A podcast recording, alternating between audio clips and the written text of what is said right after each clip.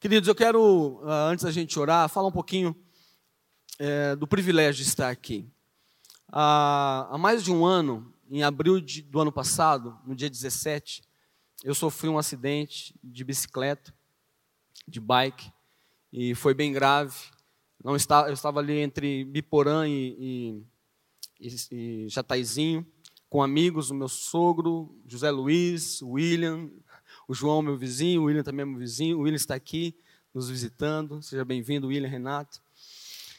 E todos que estão nos visitando aqui. Eu estava, eh, nós estávamos caminhando tranquilamente ali e de repente eu desviei de uma pedra e a, a roda foi para a plantação de milho, para uma terra mais fofa e a roda da frente travou. E nisso eu fui jogado para frente e mergulhei de cabeça no chão. É, e aí eu destronquei o pescoço, eu é, fraturei a cervical. E naquele momento, queridos, é, eu não, em nenhum momento eu perdi a consciência, mas eu fiquei ali caído no chão e eu não sentia do pescoço para baixo o meu corpo. É, eu, eu, eu sentia que eu era uma cabeça caída no chão ali. Eu olhava para essa mão direita minha e eu tentava fazer assim, eu pensava em fazer assim, e ela não mexia, eu não sabia onde estava meu pé direito, meu pé esquerdo, minhas pernas, não sabia, eu não tinha consciência do meu corpo. Foi a pior sensação que eu já tinha tido. Foi a pior sensação. E aí o Trajano chegou, o pastor Trajano chegou, José, William, Renata, os, os meus amigos, o João. E aí eu falei isso e o Trajano orou comigo ali, naquela hora orou comigo, colocou diante de Deus aquela situação. Eu não sei quanto tempo passou, mas talvez um minuto, um minuto e meio, dois, eu comecei a sentir os meus braços, comecei a sentir as minhas pernas formigarem e doerem muito. Mas estava doendo, glória a Deus. Estava doendo. E aí chamaram o SIAT, o Zé ligou lá e tal, colocaram o, o, o atendente para falar comigo. E a minha mente estava em ordem. Estava tudo certo com a minha mente, com a minha cabeça. Mas não com os meus membros, não com os meus braços, não com as minhas pernas. E, e aí veio todo um processo, né? Fui levado para o hospital de Biporã, depois fui transferido para o hospital evangélico. Isso foi num sábado. E aí, no domingo, na, perdão, aí na, uh, na segunda-feira eu passei por uma cirurgia em que três, uh, eles chamam de cages, cages uh, cervicais de titânio foram colocados. Eu mostro aqui porque foi pela frente, né, mas é aqui na, na cervical. Por quê? O que aconteceu? Nesse acidente, a minha medula foi comprimida, ela, ela foi tocada pelos ossos que se fragmentaram ali. Então, esses pedaços foram tirados e, ele, e o médico colocou três próteses. E aí começou um processo de, de recuperação. E eu vou contar um pouquinho mais em algum momento dessa passagem, mas eu quero dizer para vocês Deus é bom em todo o tempo. É, foram é, 11 meses até que eu voltasse. A igreja já, tinha, já estava, né, é, eu já estava aqui participando da igreja, mas eu também trabalho num colégio aqui de Londrina e eu voltei a trabalhar no dia 21 de março, é? um pouquinho antes de completar é, um ano. No dia 17 agora, que foi Páscoa, tivemos aquele espetáculo maravilhoso aqui, o musical de Páscoa. Naquele dia fez um ano do meu acidente. Um ano eu estou aqui para a glória de Deus. Poderia ter morrido, poderia ter morrido porque se é um pouquinho acima, é, existem ali na, na, na, medula, um pouquinho mais acima, uma parte que é responsável pelo diafragma, e aí o diafragma é esse músculo que nos ajuda na respiração, e se isso é, é acontece, eu poderia ter morrido naquele lugar. Ou se a, se a medula fosse seccionada, cortada ali, eu poderia ter ficado tetraplégico realmente. Mas glória a Deus porque eu estou andando, glória a Deus porque Deus é fiel. Amém? Então, glória a Deus. Estar aqui neste lugar para ministrar, para pregar. O pastor Davi me chamou, eu fiquei muito feliz porque é um milagre de Deus estar neste lugar. E eu queria rapidamente, antes de entrar na palavra, orar e entrar na palavra, eu quero agradecer a Deus toda a honra e toda a glória, toda a gratidão. Amém? Você que é, passa por aflições sabe como é, e quando nós passamos por ela, do outro lado você só tem gratidão diante de Deus. Então, a Deus toda a gratidão. Mas eu quero agradecer minha esposa linda, Gabriela. Te amo, querido.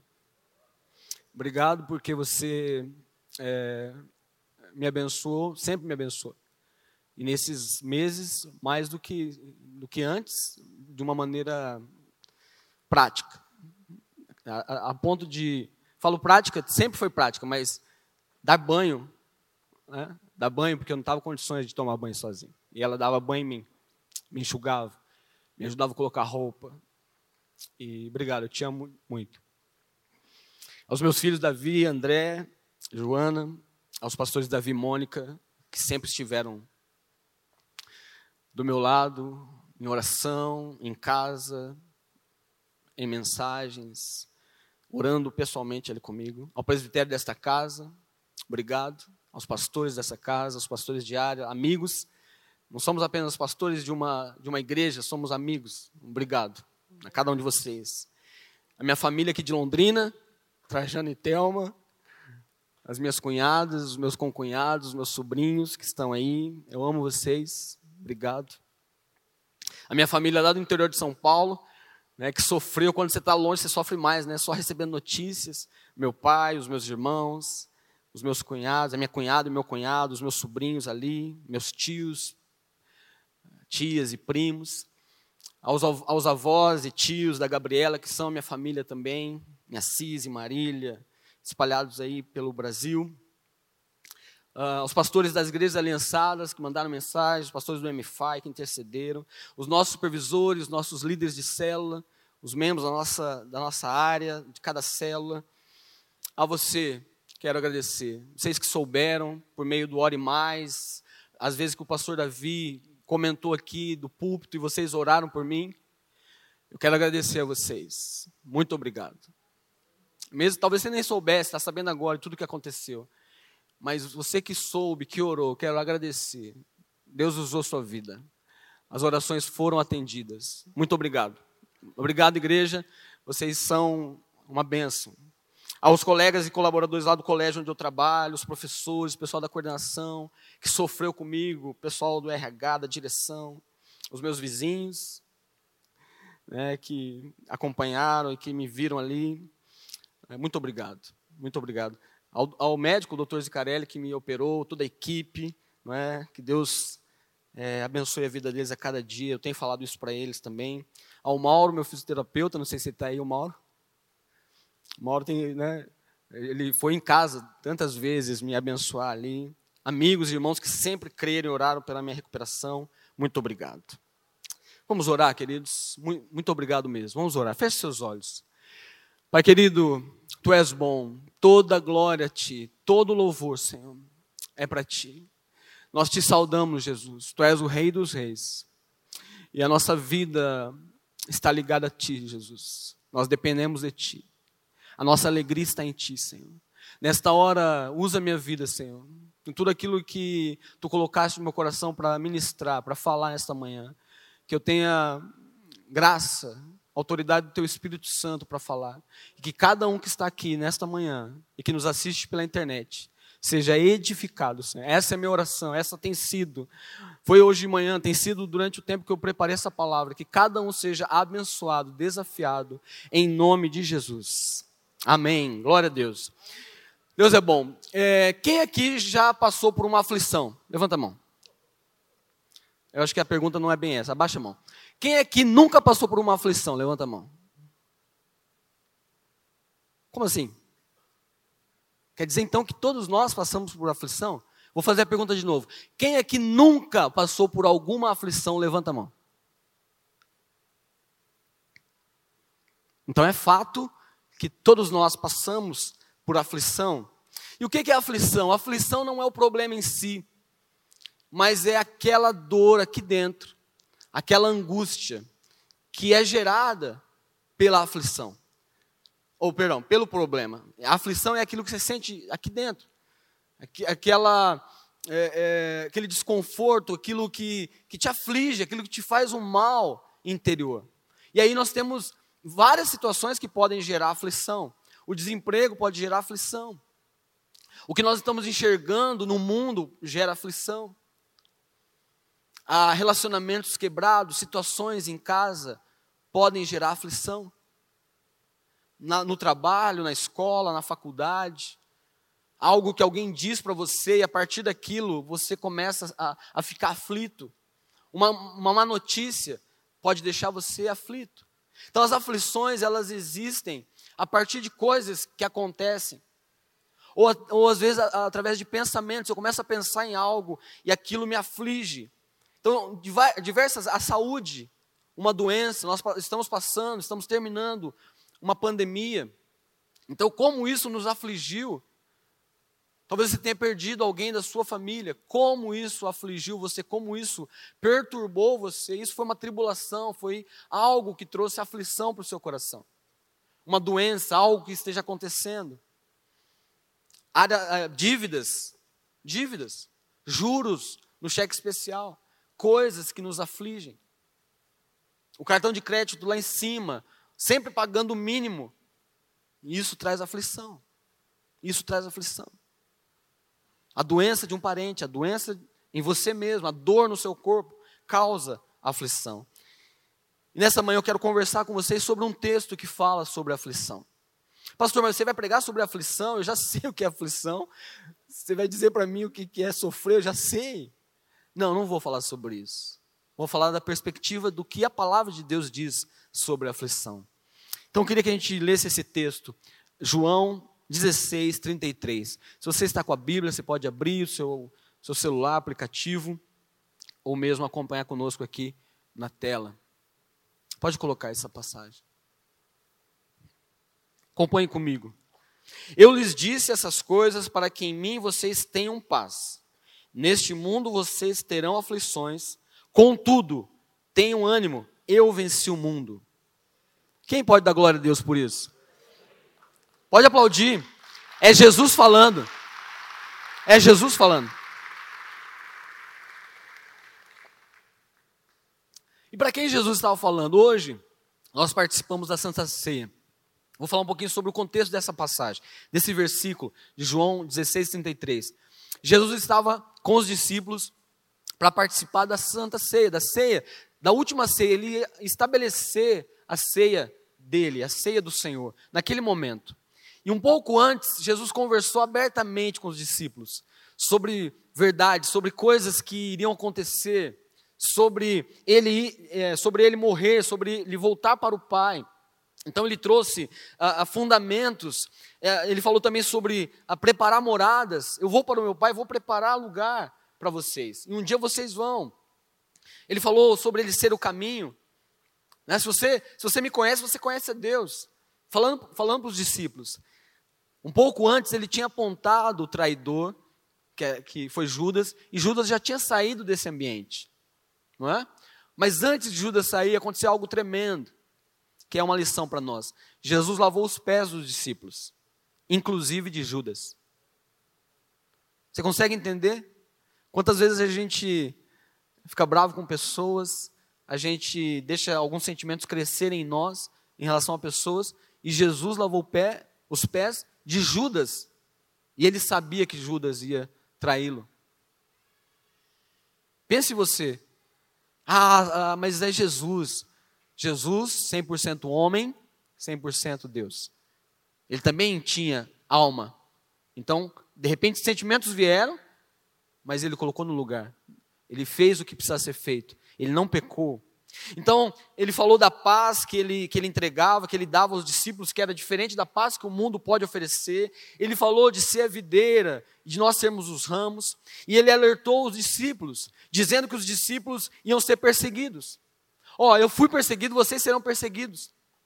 Pessoas não acreditaram em mim, pessoas não vão acreditar em você, não vão dar a vocês, as pessoas não vão valorizar o que vocês é, vão falar para elas. Ah, ah, vai haver pessoas que, querendo fazer a coisa certa, vão perseguir vocês, vão matar vocês. Vocês serão expulsos das sinagogas e vocês vão morrer. Quem gostaria de receber notícias assim? Como assim?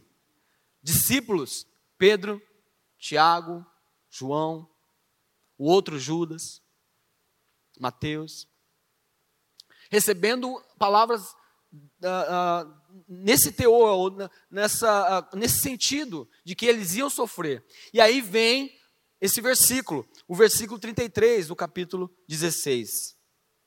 Eu lhes disse essas coisas, tudo. São alguns capítulos antes, é do, do capítulo 16, alguns, alguns capítulos antes. Eu lhes disse essas coisas para que em mim vocês tenham paz. Neste mundo vocês terão aflições, contudo tenham ânimo, eu venci o mundo. Antes de nós avançarmos, eu quero conversar um pouquinho sobre esse, esse texto. Ele é muito simples, de uma interpretação bem simples, mas eu quero ajudar vocês, porque a gente quer buscar nesse texto uh, verdades tão fortes, profundas, que vão abençoar a sua vida. Eu quero destacar a primeira expressão aí, ó. Em mim vocês tenham paz. Espera aí, não é em qualquer pessoa, é em Jesus. Em mim, ele disse aos discípulos. Para para pensar na sua vida. O que para você te dá paz? Uma conta bancária, né? ações da bolsa de valores, casas de aluguel, terrenos, a família em ordem, a saúde da família, as, a, os relacionamentos ajustados. Essas coisas são boas? São maravilhosas. Né? Glorificando Deus, isso é tremendo. Você ter é, é, valores não é, para ajudar pessoas, você ter reserva para situações difíceis, você ter é, é, é, propriedades, isso não é um problema. Agora, Jesus disse: em mim tenham paz. Não é naquilo que é material, não é em pessoas, não é nos filhos, não é no marido, não é na esposa, não é na mãe, hoje é o dia das mães, parabéns às mães. Que Deus abençoe vocês. Não é, minha segurança não está na minha mãe, a segurança não está no meu pai, não está meu, na, minha, na minha esposa, ou, no, ou não está no seu marido. É em Jesus que está a paz. E aí, um, pouco antes, no capítulo 14, eh, ele disse o seguinte, ó, João 14, 27. Deixo-lhes a paz, a minha paz lhes dou. Não a dou como o mundo a dá. Não se turbem os seus corações, nem tenham medo. Olha que interessante, ele disse que existe uma paz que o mundo dá. Para para pensar comigo. O mundo tem coisas que, ela, que, que ele oferece uh, mascarado de paz. Uma paz que o mundo dá. Que tem a ver com essas coisas que eu mencionei para você, coisas materiais. Ou uma posição não é uma posição social, ah, títulos, títulos né, acadêmicos, ou posição na sua empresa. Mas isso você sabe, você que é maduro sabe, que essas coisas não dão paz. É uma paz superficial. A verdadeira paz, ela é de dentro para fora. Ela vem de Jesus. E a coisa mais interessante que eu consigo enxergar aqui é que todas essas coisas passageiras, se você tira e a minha paz está baseada nela, está fundamentada, a minha paz está fundamentada nessas coisas, se eu tiro essas coisas, a minha paz rui, a minha paz desaparece com as coisas. Agora, você sabe que se você tiver paz em Jesus, a sua paz não vai acabar. Porque Jesus morreu, mas ressuscitou. Então ele está com você. Sabe aquela expressão quem já viu no, no, no carro assim, ó, é, TMJ? Já viu isso? TMJ? O que é TMJ? Tamo junto. Tamo junto. Quem já viu isso? Tamo junto, estamos juntos, escrito. Essa expressão é legal, nem sempre é verdadeira, né? Nem sempre quem fala realmente está junto. Mas eu já falei isso na integração. Quem falou isso primeiro foi Jesus. Nada, não há nada novo, ele que disse. Estarei convosco todos os dias, até a consumação dos séculos. Então a sua paz não vai acabar porque Jesus está com você. Você crê nisso? A sua paz não vai acabar se, se você estiver nele e se a sua paz estiver nele. Porque ele é eterno, porque ele está sempre com você. Pode a sua mãe te abandonar, pode o seu pai te abandonar, pode todas as pessoas te abandonarem. Jesus não abandona você. E por isso a paz está contigo. A paz está contigo. Eu escrevi uma frase, não sei se dá para a gente colocar no telão, a ver com isso. Isso, as coisas podem desmoronar ao nosso redor, mas se estivermos em Jesus, a paz vai continuar dentro de nós. Amém? É isso que Deus colocou no meu coração. De repente, eu estava super bem. Aquele dia, né, William, nós íamos fazer, Zé, Trajano, mais de 100 quilômetros de pedal. Ia ser minha primeira vez fazendo 100 quilômetros. Estava tudo certo, já tinha feito 80, já tinha ido para Arapongas, já tinha ido para Rolândia, já tinha ido para Biporã, tinha andado bastante de bike. Naquele dia nós íamos fazer mais de 100 quilômetros. Minha primeira vez fazendo 100 quilômetros. Estava tudo certo. De repente, eu estava no hospital. De repente, não sentia minhas pernas e os meus braços. Mas Jesus está contigo, amém?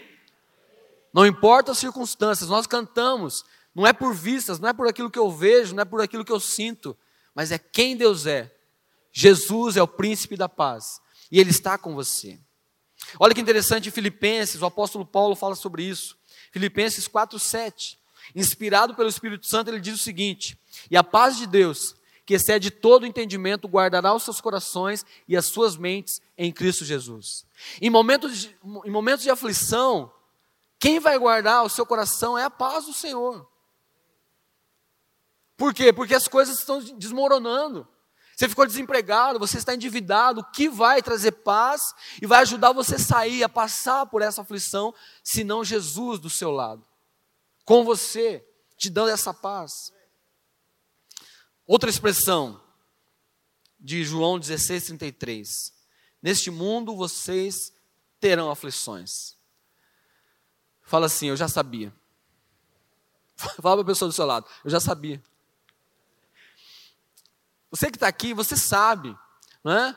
As aflições, é claro que existem aflições, as aflições das crianças, tem as aflições dos adolescentes, tem as aflições dos jovens, tem as aflições dos solteiros, tem as aflições dos casados, dos avós. Todo mundo tem aflição. Nenhuma faixa etária é, deixa de ter aflição. Até o bebezinho está lá com aquela cólica e ele está tá aflito. Está com aquela fome, tem aflição na vida dele, ele está aflito. Se a mãe não chegar ali e dar uma má para ele, aquela aflição não passa. Então veja, desde o bebezinho até você, o mais velho neste lugar, sofre aflições, passa por aflições. E é simples, não é? Eu amo porque Jesus ele é direto. Ele fala o que precisa ser falado. Ele não fica, sabe aquela conversa de o gato subir no telhado? Jesus não tem isso não. Ele vai direto na veia. Ele fala o que você precisa ouvir. Por isso algumas pessoas não querem Jesus. Algumas pessoas não querem estar no lugar onde elas vão ouvir verdades da palavra de Deus, porque Jesus é direto. Ele não disse assim, ó, é, pode ser que haja aflições, talvez, quem sabe, se fizer sol, ou se não chover, ou se chover, vai ter aflições. Não, não, não é uma possibilidade, é uma certeza. Vocês terão aflições, ele afirmou. E você é prova disso. Eu sou prova disso. Cada um na sua aflição. E nós não estamos comparando aflições. É? Tem pessoas que sofrem muito e o problema não é tão grave, mas ela sofre muito com aquilo. São sentimentos dela. Outras pessoas passam por situações tão difíceis aparentemente não estão sofrendo, mas é a aflição dela. Então nós não estamos comparando os sentimentos, mas Jesus disse que nós teríamos aflições. Mas glória a Deus que o texto não termina aí. Amém? Amém, que não termina aí. A outra expressão, a terceira e última expressão é o seguinte: contudo, tenham ânimo, eu venci o mundo. Nós cantamos hoje, né? Jesus é o vencedor, ele venceu. Então, olha o que, olha o que Jesus disse para os apóstolos: Ó, vocês vão ser perseguidos, vocês vão uh, ser expulsos das sinagogas, dos lugares, dos templos, dos lugares onde a palavra era ministrada, os discípulos foram expulsos, vocês vão ser expulsos, vocês serão perseguidos e vocês vão morrer. Mas, mas, contudo, entretanto, todavia, tenham bom ânimo. Eu venci. Ele ainda não, não tinha morrido, mas ele tinha convicção, ele ia morrer, ele ia ressuscitar, ele sabia disso. Eu venci o mundo. Então olhem para mim, tenham bom ânimo vocês e saibam que eu venci. E eu vencendo, vocês comigo vão vencer também. Amém, queridos? Então vamos para o título da mensagem nessa manhã, que é simples. Tenha ânimo nas aflições. É o que Jesus disse para os discípulos, e eu quero tomar essas palavras para dizer para você: tenha ânimo nas aflições. Agora fala para a pessoa do seu lado com convicção. Eu acho, eu acho que essa pessoa não sentiu firmeza. Ó, são duas, dois movimentos, ó. Vamos lá. Para um pouquinho. Dois movimentos. Você que vai falar, você vai falar com convicção. Sabe aquela coisa de autoridade? Convicção. Autoridade não é para gritar, é autoridade. Tá? E você que vai receber, vai receber também com esperança, com fé. Amém? E aí depois vai inverter. Podem falar aí, um para cada um. Tenha fé, tenha, perdão, tenha ânimo. Tenha ânimo nas aflições.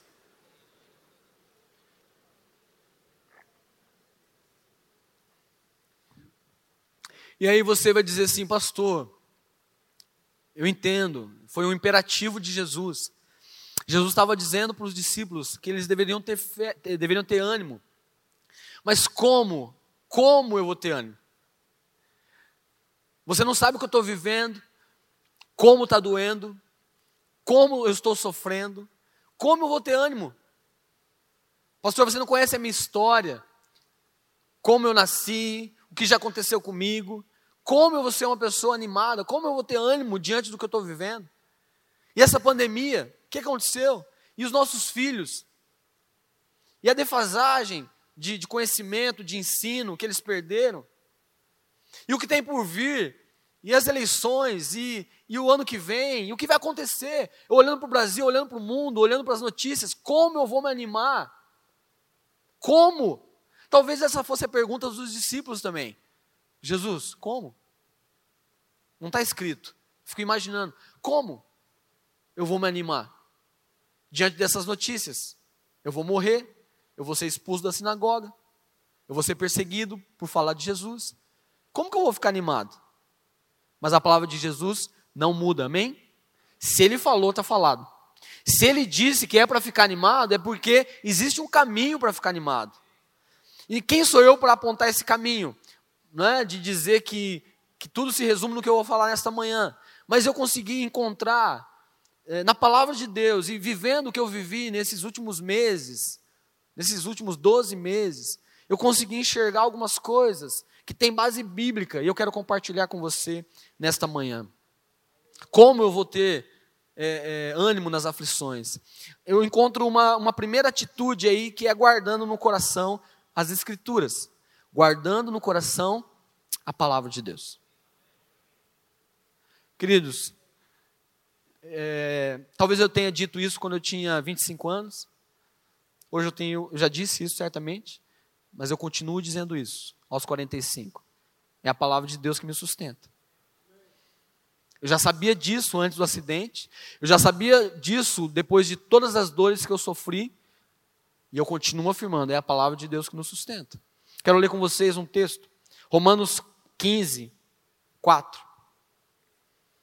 Pois tudo o que foi escrito no passado, o apóstolo Paulo falando aos Romanos, foi escrito para nos ensinar, de forma que por meio da perseverança e do bom ânimo procedentes das Escrituras, mantenhamos, mantenhamos a nossa esperança. Vocês prestaram atenção nesse versículo? Está na tela? Tá. Eu vou ler de novo. Pois tudo que foi escrito no passado, tudo que foi deixado escrito, as escrituras, a palavra, foi escrito para nos ensinar, de forma que por meio da perseverança e do bom ânimo procedentes das escrituras, mantenhamos a nossa esperança. De onde vem a perseverança? Está tá na tela. De onde vem a perseverança? Da palavra. De onde vem o bom ânimo? Da palavra. O que eu quero dizer, e eu vivi muito isso nesses dias, eu fui muito amado. Eu vou, mais para frente eu vou citar um pouquinho. Eu fui muito amado pela igreja de Cristo, por esta casa. Fui muito amado. Fui muito abençoado, de maneiras muito práticas. Mas você sabe, você que passa por aflições, há momentos que uma pessoa abraça você, ela diz coisas tão especiais para você, mas lá dentro a dor continua. Lá dentro, a frustração puxa você para baixo. Você recebe aquelas palavras, mas muitas vezes muitas vezes, aquelas palavras, por mais especiais que sejam, não nos tiram daquele lugar de dor. Não nos tiram. Mas nós vamos continuar abençoando e falando, precisamos fazer. Precisamos. Mas há momentos que você está cercado de pessoas, mas você entra no banheiro, você fica no quarto, você pega o carro, vai andar, você está em algum lugar e é só você e Deus. E é nesse momento que a palavra de Deus vai te dar perseverança. É nesse momento que a palavra de Deus vai animar você, desde que ela esteja no seu coração, desde que ela esteja nos seus lábios, desde que ela esteja nos seus lábios, declarando com fé aquilo que a palavra de Deus diz a seu respeito. O acidente foi no dia 17 de abril, mas aconteceu algo um pouquinho depois. Eu estava num processo de recuperação, fazendo fisioterapia seis vezes por semana, o Mauro indo da minha casa para fazer fisioterapia. Uh, e aí no dia 10 de maio, na madrugadinha, de domingo para segunda, eu desmaiei em casa. Eu é, me levantei no escuro, fui, fui andando, tá, já, já estava andando. É, e aí fui ao banheiro, saí do banheiro e fui beber uma água, senti, senti sede. Quando eu passei do lado da mesa, eu senti uma tontura e fui para o balcão e apoiei minhas mãos no balcão da cozinha. E tudo girou. Eu não vi mais nada. Quando eu é, retomei e, estava é, voltando a mim, eu estava ouvindo a voz da Gabriela. O que aconteceu? Eu estava deitado no chão, tinha desmaiado. Ela ouviu lá do quarto três barulhos, como se fossem eu batendo algumas partes do meu corpo, talvez uh, na segunda vez tenha sido as minhas costas e por último a minha cabeça. E quando ela chega na cozinha, eu estou estirado no chão e uma poça de sangue atrás da minha cabeça, como aqueles filmes que você já viu. E ela não sabia o que esperar. Ela tinha me chamado algumas vezes e eu não tinha atendido. Acho que na segunda ou terceira vez eu falei: tá tudo bem. Eu já queria levantar, já queria ficar. Eu estou bem, eu vou levantar. Não, não, não, você não vai levantar. Isso era quatro e pouco da manhã. Ela ligou para o médico, ligou para o Mauro. O Mauro atendeu, orientou.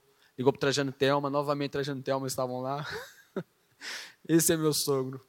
Te amo, Trajano. Aí o Trajano o Trajano estava comigo lá no acidente, né, no dia da bike.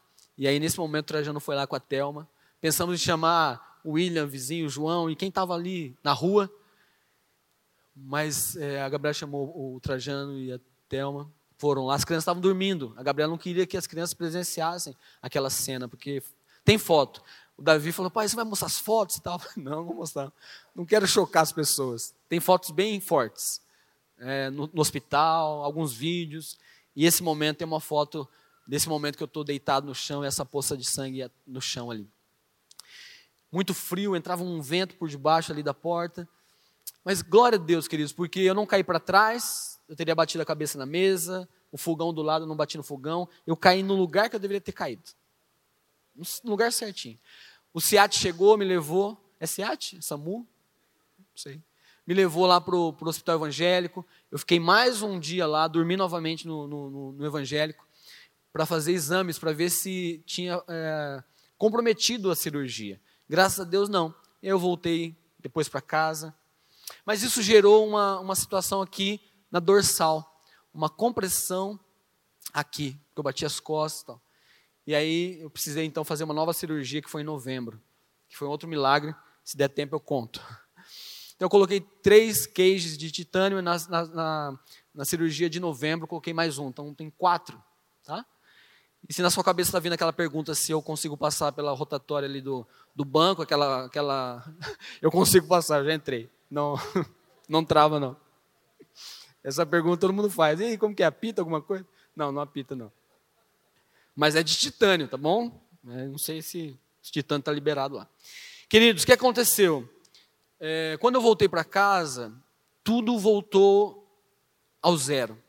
Eu comecei a sentir dores terríveis. Eu chorava tomando banho, porque a água descia e eu tinha como que choques no meu corpo. O meu braço doía, doía demais. A minha mão, eu, uh, o Mauro acompanhou isso. Eu retrocedi nas, nas, na fisioterapia.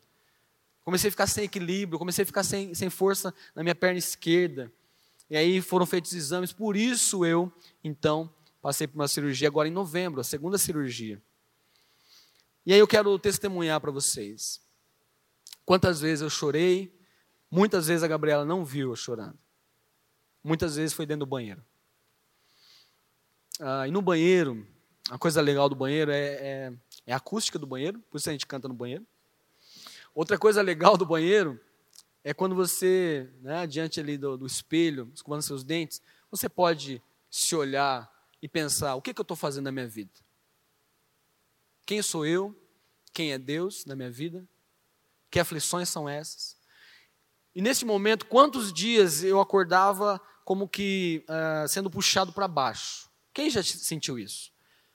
Uma frustração, uma angústia, uma aflição que te puxa para baixo. Quem passou por Covid está testemunhando dessa maneira. É uma, é uma coisa que te puxa para baixo, uma coisa que te deixa angustiado, triste. E eu estava vivendo isso por causa do acidente.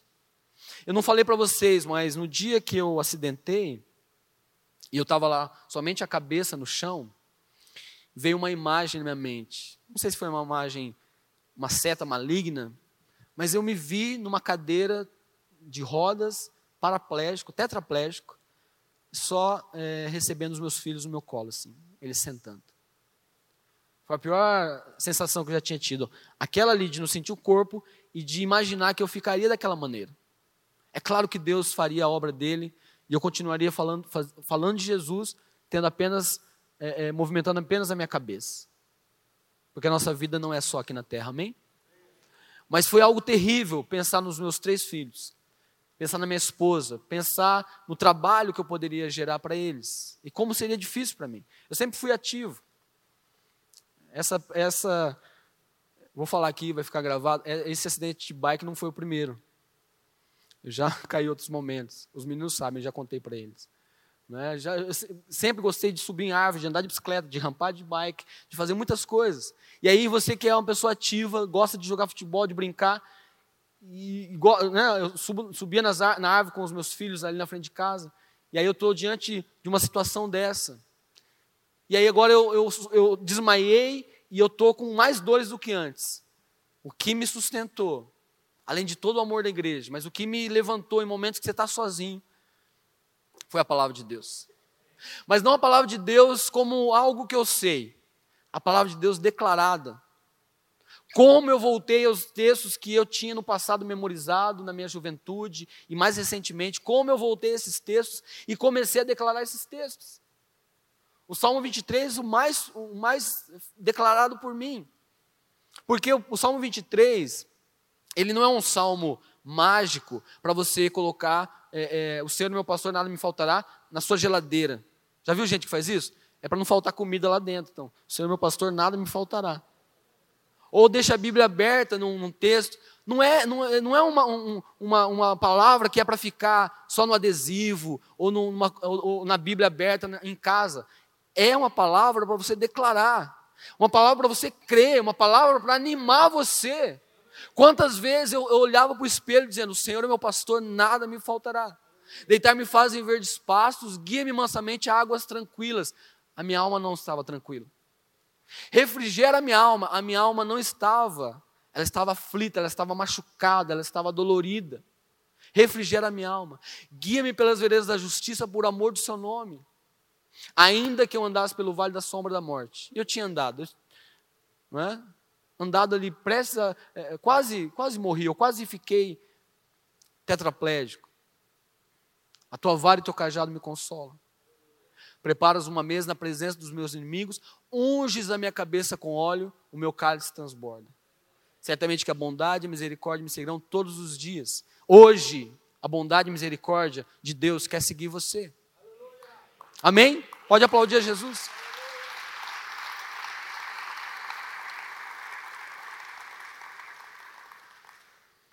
E se não, é, se, se não fosse a palavra de Deus nos meus lábios e no meu coração, eu teria ficado depressivo. No sentido de não querer ver ninguém, no sentido de ficar aqui, de não, a minha vida agora é isso, porque a dor que eu estava sentindo, a aflição que eu estava sentindo, só apontava para isso, só me puxava para baixo. Só me puxava para baixo. Tem um texto Salmo 119, não sei se eu coloquei nos slides. Salmo 119, 11 diz assim: o salmista diz: Guardei no coração a tua palavra para não pecar contra ti. O que, que é isso? Guardar. Quem lembra aquela expressão que a gente não está usando muito? Decor. Decor. Eu sei decor o número do telefone, eu sei decor é, a placa do meu carro, eu sei decor o Salmo 23, eu sei decor o Salmo 1. Decor, essa expressão decor é de coração.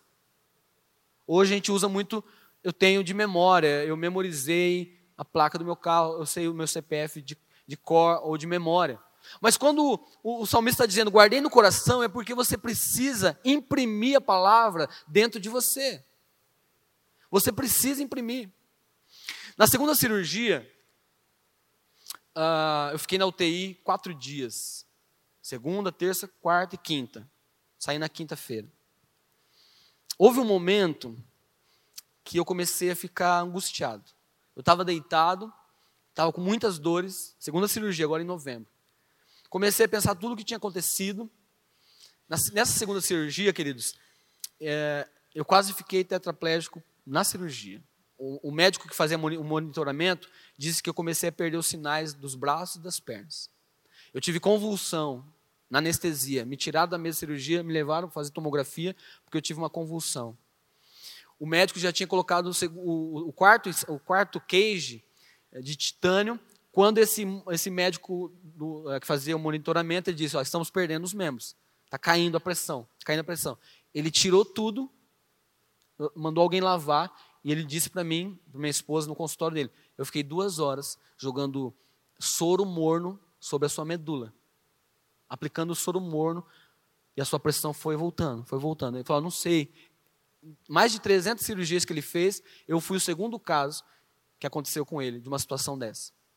E ele não sabe, ele falou, de repente, voltou. Aí nós colocamos o cage e fechamos, e você está aí. Quando eu acordei da cirurgia, queridos, eu não sabia nada disso. Mas quando eu acordei, a primeira coisa que eu fiz foi mexer os meus dedões do pé. Lá na cama, assim, ó. Senti. Eu não sabia que tinha acontecido tudo aquilo, mas eu, foi uma coisa. Eu quis mexer os meus pés para sentir que eu tinha força neles. E acho que na isso foi na segunda, na terça, na quarta-feira eu estava lá e eu comecei a sentir uma angústia. Eu estava deitado na UTI, algo me puxava para baixo. Assim, comecei a chorar ali dentro. Comecei a pensar nos meus filhos. O pior já tinha acontecido, mas eu fiquei pensando em tudo. Sabe a nossa alma? Tudo aquilo que a gente pensa quando as coisas não vão bem. Você começa a pensar em tudo de ruim. Por que isso aconteceu? Da onde, por que, que eu fui desmaiar? Por que, que naquele dia eu, eu saí para andar de bicicleta? Podia ter ficado em casa. Mas aí eu comecei a declarar a palavra de Deus. Algo que eu aprendi. Aprendi nesta casa. Comecei a declarar a palavra de Deus. Comecei a declarar dentro de mim. Por isso é importante você saber decorar o texto. Eu não tinha, eu estava deitado, você não tinha condições de pegar a Bíblia, eu nem estava mexendo no celular, nem estava comigo. Eu não tinha condições de mexer com nada disso. Eu comecei a declarar a palavra de Deus na minha mente. Todos os versículos que eu sei decor, comecei a repassar, a repassar, a repassar, a repassar. De repente, uma paz entrou no meu coração. E eu tive, eu tive uma consciência do que estava acontecendo. Acho que o, o que o que detonou aquela angústia, sabe o que, que foi? Que eu percebi? Foi o calor. O calor da sala mexeu comigo, me deu um desconforto. E esse desconforto começou a gerar essa angústia em mim, nada estava bom, e eu comecei a entrar por um caminho ruim, negativo, mal, de, de, de frustração. E a palavra de Deus me tirou desse lugar e me animou. E me deu consciência, e de repente falou assim: moça, a enfermeira da UTI, você pode é, ligar o ar-condicionado, por favor? Ela ligou, refrescou o quarto, mas a minha alma, antes dela ligar o ar-condicionado, já estava animada. Amém? Queridos, talvez você não tenha um abraço, talvez você esteja, você passou no, no Covid, você esteve na UTI, talvez você esteja vivendo momentos de muita aflição, a palavra de Deus vai te animar. Mais do que uma pessoa, a palavra de Deus nos seus lábios, na sua mente e no seu coração vai animar. Ela diz quem você é. Ela diz o que você pode, o que você não pode. É, na palavra de Deus você tem a sua identidade. Na palavra de Deus você sabe para onde você vai. Você percebe, eu percebo, minha família, nós conversamos sobre isso. As pessoas estão perdidas aí fora. Porque falta identidade, falta propósito, elas não sabem de onde elas vieram, para onde elas estão indo. Elas querem é, ser amadas por aquilo que fazem, por aquilo que vestem, por aquilo que têm, pela roupa que colocam. As pessoas estão perdidas. Não há um valor em si, elas não têm um valor. Mas elas não sabem, por isso nós precisamos evangelizar, elas não sabem que elas custam e custaram um preço altíssimo, que foi o sangue de Jesus. Então, quando nós conhecemos a palavra de Deus e a palavra de Deus entra, por isso eu quero incentivar você, memorize a palavra de Deus. Ah, pastor, mas como assim? Eu sou, eu sou ruim. Começa a ler. Abre a Bíblia, vai andando e lendo a Bíblia. De, de repente, de repente, talvez depois de uma semana, de repente depois de um mês ou três meses, não importa, mesmo que seja depois de um ano, você vai ter memorizado aquele versículo. E ele vai ser alimento para você, ele vai ser sustento para a sua alma. É isso que Deus está falando com você nesta manhã. A palavra de Deus anima você, mas ela não pode estar simplesmente ali, ó, dentro, ou no aplicativo, ou aqui, impressa. Ela precisa estar no seu coração, como o salmista diz: guardei a tua palavra no meu coração. É no coração. Fala para a pessoa do seu lado: é no coração. É no coração.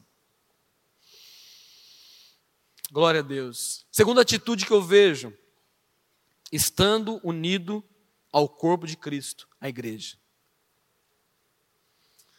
Como assim? Você já viu uma mão, uma, vai, vai devagar, uma mão, não é uma mão não, uma mão. Você já viu uma mão andando por aí? Exceto naquele filme Família Adams, né? Eu já vi, pastor, no filme. Você já viu algum, alguma parte do corpo viva andando por aí? É possível isso? Não é possível. A partir do momento que a gente perde algum membro nosso, fora do corpo, aquele membro morre. Por quê? Porque não tem irrigação, não tem sangue, não tem vida. Ele foi apartado do corpo, ele foi apartado da cabeça. Quem é a cabeça do corpo? Jesus. Então, se eu quero estar animado, eu preciso estar ligado ao corpo. Eu estou entendendo um pouquinho agora, por causa da cirurgia, a nossa medula ela está ligada à cabeça e ela é responsável, cada parte dela é responsável por alguma função do nosso corpo. E onde eu fui, eh, eu sofri um acidente, né, onde foi afetado a medula, é responsável pela, pelos meus braços, pelas minhas pernas. Também aqui no dorsal, é responsável pelas pernas. Mas tudo vem daqui, ó. A medula é apenas uma comunicação, não é? E, e os neurônios para que os membros uh, uh, se movimentem. Mas tudo vem da cabeça. Então, por que, que eu devo estar unido ao corpo? Olha o que o apóstolo Paulo fala sobre isso. Efésios 4, 15 e 16. Efésios 4, 15 e 16. Antes, seguindo a verdade em amor, cresçamos em tudo naquele que é a cabeça, Cristo.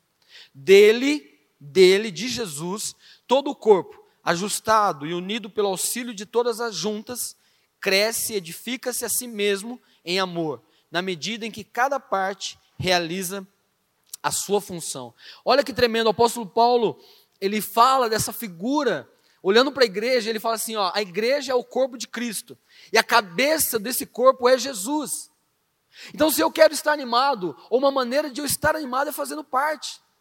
Eu não consigo entender ou conceber um crente, um cristão, um homem de Deus, uma mulher de Deus, fora da igreja. Não dá para ser. O pastor, ah, semana passada, ministrou sobre isso. Precisamos estar de coração aqui, de coração em mãos, na edificação, no estar aqui. A igreja não é, este lugar aqui não é um teatro, este lugar aqui não é um cinema, este lugar aqui não é um estádio de futebol. Nós nos reunimos neste lugar e nós somos a igreja. E nós não estamos aqui como espectadores, como num cinema que você paga o ingresso e assiste nós estamos aqui para adorar o Rei, para saudar Jesus, o Rei. Então você está aqui não apenas para estar sentado e assistindo, mas para participar, para ser um membro deste corpo. E não há membro melhor que o outro. Alguém estaria disposto a perder o seu dedinho do pé, aquele pequenininho? Não sei se ele tem um nome especial. Sabe aquele pequenininho? um mindinho do pé, alguém estaria disposto a perdê-lo? Ele é importante? Ninguém está disposto a perder nenhuma parte. Tem funções diferentes. O nariz tem uma função, a orelha tem outra. Os olhos, mas o nariz, o apóstolo Paulo, o apóstolo Paulo fala sobre isso. O nariz não pode dizer que é melhor que os olhos, nem os olhos melhores do que os pés. Todos estão numa interdependência. Nós somos parte um do outro. Fala assim para a pessoa do seu lado: você faz parte de mim. Não, fala com convicção, vamos lá. Não, pode ser, pode ser corintiano, São Paulino, palmeirense. Tira tudo isso de lado e fala assim: você faz parte de mim. Muito bem. Então, nesse corpo, é, eu quero dizer, eu fui muito abençoado nesse tempo. Eu, eu meio que separei o meu, o meu testemunho nessas partes da palavra para você entender um pouquinho. No momento do meu acidente, a igreja estava lá. Amigos, homens de Deus estavam lá.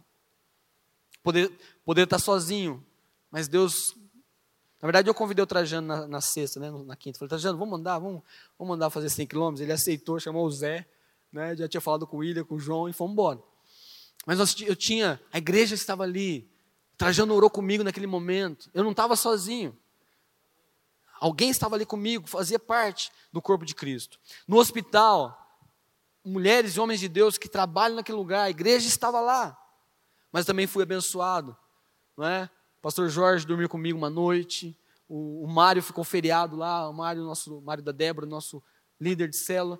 É, o pastor Wagner, que hoje está em Portugal, dormiu comigo também um dia. As pessoas estavam lá, a igreja estava lá comigo.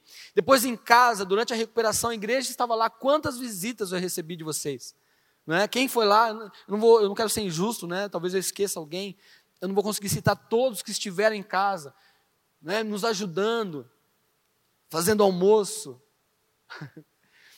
nos, nos, levando comida, fazendo serenata, é, é, puxa, mandando mensagens, dando suporte, orando. Pastor Davi e pastora Mônica várias vezes estiveram lá. O presbitério esteve lá, orando comigo, me confortando, me animando. Não é? é no colégio, pessoas me abençoaram tanto, mobilizando, né, incentivando, até recursos financeiros vieram das pessoas, quantas mensagens de fé, de incentivo, de coragem, é, presentes, comida, fruta, sorvete, tantas coisas.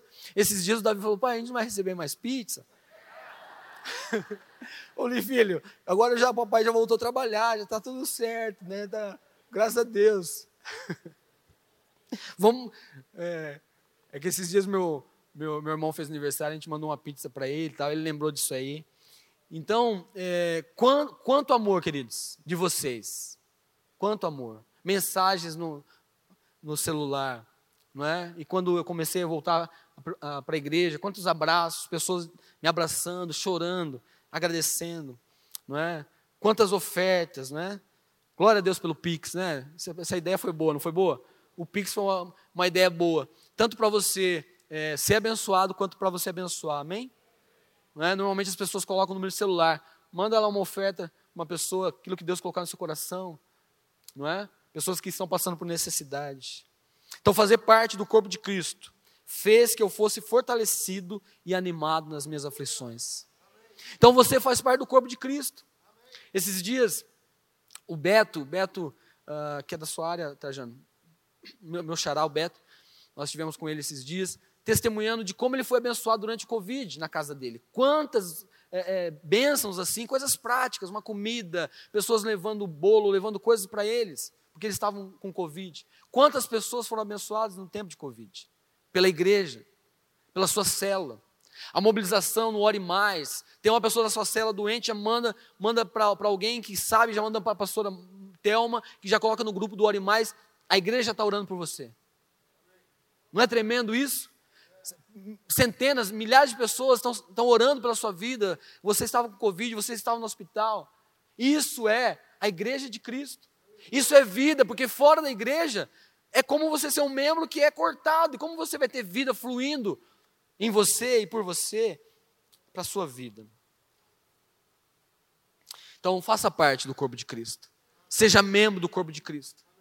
A igreja de Cristo no mundo se manifesta aqui em Londrina, em igrejas locais E na nossa igreja, a Igreja Nova Aliança. Nós fazemos parte da igreja de Cristo no mundo. Esta igreja. E você está identificado com essa igreja, você que é membro dessa igreja.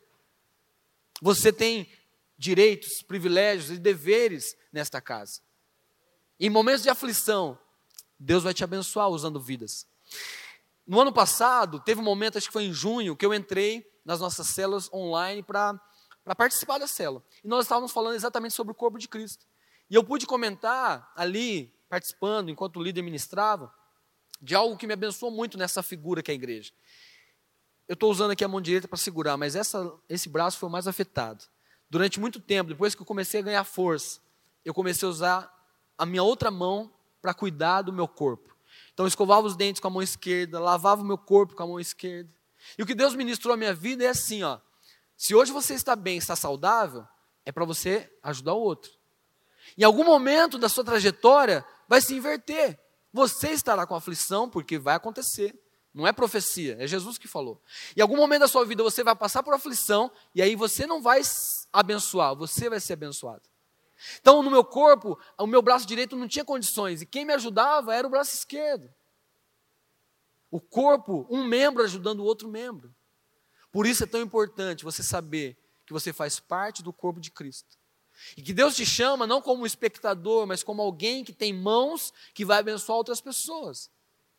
E quando chegar o seu momento de uma aflição, certamente você vai ser abençoado. Certamente você vai ser abençoado. Terceira e última, última atitude, fixando os olhos na eternidade. Fixando os olhos na eternidade. Olha, olha o que diz 2 Coríntios 4, 17 e 18. Os músicos podem subir.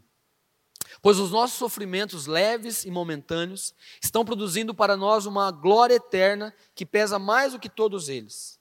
Assim fixamos os olhos naquilo que se vê não, não, não naquilo que se vê, mas no que não se vê, pois o que se vê é transitório, mas o que não se vê é eterno. A sua aflição, ela é transitória. Pastor, mas eu tenho algo que eu, eu convivo com isso a vida toda. Mas na sua história, e a sua história não é apenas a sua vida terrena, mas é a eternidade. Pensa comigo, você pode viver 100 anos, mesmo 100 anos, na sua trajetória pela eternidade, 100 anos não é nada. Então ela é transitória, desde que você olhe para a eternidade, desde que você olhe para Jesus. Se você focar no seu problema, se você fixar os seus olhos no seu problema, cada vez mais ele será grande. Cada vez é como se eu pegar algo e colocar bem, bem na frente dos meus olhos. Eu tenho que olhar uma perspectiva de que a aflição está aqui, mas eu estou olhando para a eternidade.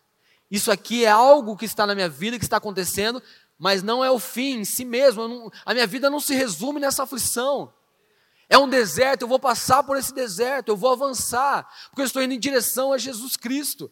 Ele é o autor e consumador da minha fé, Ele é o meu Senhor. A aflição não é o centro da minha vida. Não deve ser. E é isso, e, e interessante que o próprio Jesus Cristo viveu isso. Aqui está uma chave. Olha o que diz o apóstolo Paulo em 2 Coríntios 4, 17 e 18.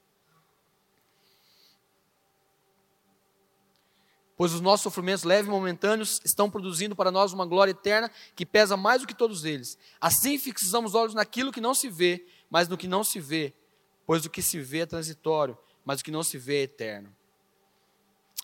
É, o, que eu, o que eu queria dizer está em Hebreus, perdão. Hebreus 12, não sei se eu coloquei aí, Gustavo. Hebreus 12. Ah, acho que eu não coloquei. Você consegue colocar para mim? Hebreus 12, 2 e 3. Jesus é o nosso exemplo. Quem pode é, confirmar que Jesus passou por grandes aflições? Passou, não passou? Dores, traição, dor física, muita dor física coroa de espinhos. Só que ele tinha um foco. Ele olhava para você. Ele olhava para você hoje aqui, no dia, no dia 8 de maio de 2022, e ele olhava para nós na eternidade com ele, para sempre. E isso ajudava Jesus a passar pelas aflições pelas quais ele passou. Tá lá? Isso. Tendo os olhos fitos em Jesus, autor e consumador da nossa fé. Ele, ele, Jesus, pela alegria que lhe fora proposta, a eternidade, a ressurreição e a eternidade conosco, suportou a cruz, desprezando a vergonha, e assentou-se à direita do trono de Deus. Pensem bem naquele que suportou tal oposição dos pecadores contra si mesmo, para que você não se cansem, para que vocês não se cansem nem se desanimem. Olhe para Jesus no momento da sua aflição.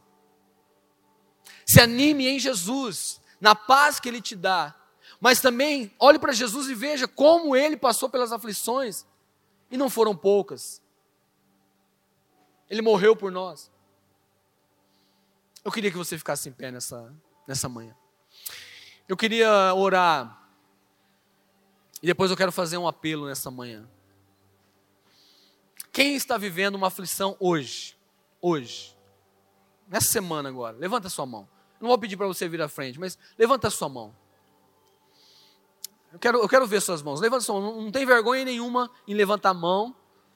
Deus conhece a sua vida, Deus conhece a sua história. Levanta bem alto. Talvez você esteja passando por aflições agora. Essa palavra é para todos nós, é para mim, o que eu ministrei, mas é para você que está levantando essa mão. Deus ele está vendo, ele quer te animar. E ele está dizendo para você: tenha ânimo. Tenha ânimo. Tenha ânimo. Você não vai ficar nessa aflição. Essa aflição não resume a sua vida. Olhe para a eternidade, olhe para mim, Jesus está dizendo, olhe para Jesus. Há uma paz proposta para você, que vem dele. Eu queria que nós orássemos agora. É, levanta sua mão, quem está perto, coloca a mão no ombro dessa pessoa. Quem está perto, levanta sua mão novamente. Quem está perto, coloca a mão no, nos ombros. Eu quero orar com você agora. Aleluia, Jesus. Pai querido, nós estamos diante de Ti nessa hora. Pai amado, no mundo nós, teri, nós tem, temos aflição. Temos. Tu disseste aos discípulos que eles teriam aflição e nós, nós temos aflições. Mas nós queremos clamar pela Tua misericórdia, Senhor. Vem sobre a vida de cada um que está com a sua mão levantada, Senhor. Anima nesta hora, Senhor, em nome de Jesus anima pela palavra, anima no corpo de Cristo, Senhor. Pai amado, há uma vida que flui da cabeça, que és tu, Jesus. Que essa vida encha os corações, que a palavra de Deus encha os corações, que as verdades da tua palavra animem, Senhor.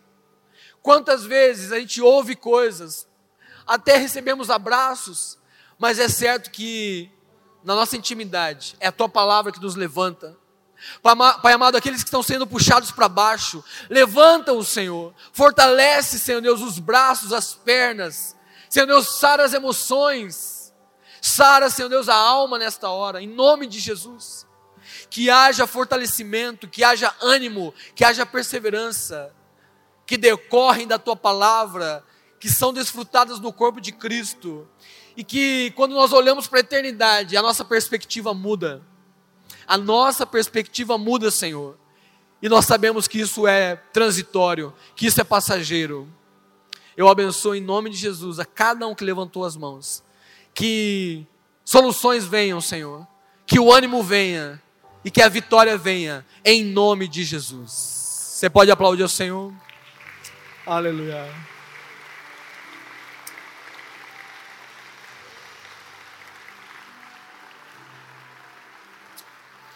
Fique em pé mais um minutinho, quero dizer algo. Você pode perguntar: as aflições já acabaram, pastor? Está tudo certo?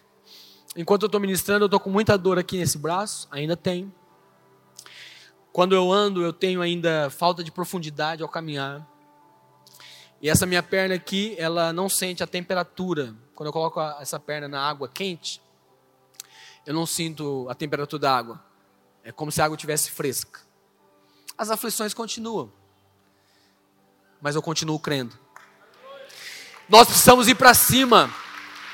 Um erro nosso, queridos, um erro nosso é retroceder, é abaixar a cabeça. Nós temos que ir para cima. Ah, pastor, mas é o meu jeito. Não é questão de jeito, é o seu homem interior. É o seu espírito em Deus. Você tem que ir para cima. Você tem que partir para cima. Você não pode ficar cabisbaixo, você não pode deixar a aflição dominar você. A aflição não é o seu Deus. Jesus morreu e ressuscitou e ele venceu. Então você vai vencer. Você não pode ficar numa situação passiva. Você tem que ir para cima. Amém? Eu falo com todos aqueles que passam por aflições. Vai para cima delas. Vai para cima, não se, não se esmoreça. A palavra de Deus diz que as portas do inferno não, não prevalecerão contra a igreja do Senhor. Sabia que antes eu interpretava, quando era moleque, eu interpretava de uma maneira errada? Eu achava que era o inferno que estava vindo. Não é o inferno que está vindo, não. É nós que estamos indo. Amém? Tem uma porta e nós estamos saqueando o inferno, tirando vidas do inferno. Isso também se aplica para as aflições. Existe uma vida abundante que Deus prometeu. Não sem problemas, mas com vitórias. Então você precisa partir para cima. Com a palavra de Deus, com aquilo que é a verdade, fazendo parte do corpo de Cristo, olhando para a eternidade, parta para cima. Você, homem de Deus, vai para cima. Mulher de Deus, vai para cima. Não recua, não. Não acha que a sua vida acabou por causa das aflições. Não acha que acabou porque você teve Covid, ou porque você está desempregado, ou porque você não entrou no, no vestibular. Vai para cima. Persevera. É isso que Deus está falando comigo, é isso que Deus está falando com você. Diante dos problemas, não recue. Vai para cima. Não é na sua força, é na força do nome do Senhor Jesus. Amém?